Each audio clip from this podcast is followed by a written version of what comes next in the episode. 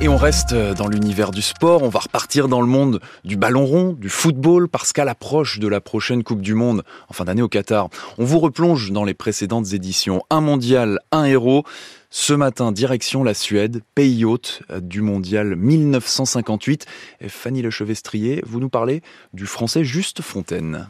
Fontaine, ah joli Fontaine qui a repris deux volets merveilleux. Juste Fontaine, c'est le nom que vous entendez encore aujourd'hui avant chaque Coupe du Monde. Le seul, l'unique footballeur à avoir inscrit 13 buts durant le même mondial. 64 ans plus tard, son record n'a jamais été égalé. Fontaine hérite du ballon plus exactement. Shoot Il y est Il y est Celui dont tout le monde se souvient, c'est le premier but, euh, l'égalisation contre le Brésil, parce que le Brésil avait joué quatre matchs sans prendre un but. Quand on projette des images, une seule image de la Coupe du Monde, on projette ce but-là, qui était d'ailleurs Merveilleux un très joli but, mais bon, mais en fait les 13 étaient beaux. Hein. Une Coupe du Monde que l'équipe de France terminera finalement à la troisième place après une victoire sur la RFA 6 à 3 et un dernier quadruplé de Justo. En 1958, pourtant, les Bleus ne partent pas vraiment pour la Suède dans les meilleures comme le racontera bien des années plus tard au micro de nos confrères de France 3, l'ancien joueur de Reims. Pour la Coupe du Monde, on n'a eu que trois maillots pour faire six matchs, donc euh, il a fallu relaver parce qu'ils n'avaient pas prévu qu'on irait si loin.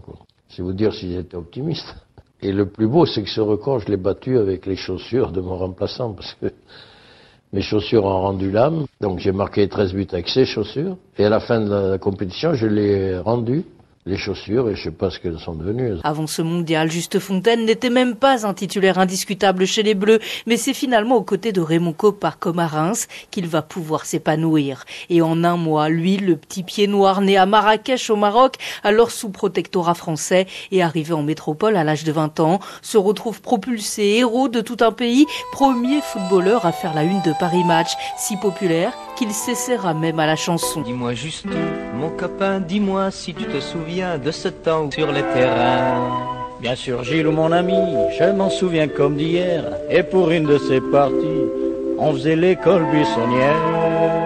Si l'on t'avait dit, tu serais footballeur, je l'aurais pas cru. Non, non, je ne l'aurais pas. Une carrière de chanteur qui n'ira pas plus loin, beaucoup moins prévisible. Sa carrière de footballeur s'arrêtera aussi très tôt. Juste Fontaine est victime d'une double fracture de la jambe à l'âge de 27 ans seulement. Le Mektoum, le destin, comme même le répétait celui qui entraînera un temps le PSG puis la sélection du Maroc et dont le chiffre 13 l'accompagne encore aujourd'hui quotidiennement.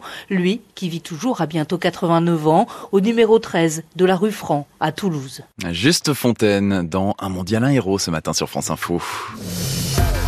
Un mondial, un héros en partenariat avec France Football.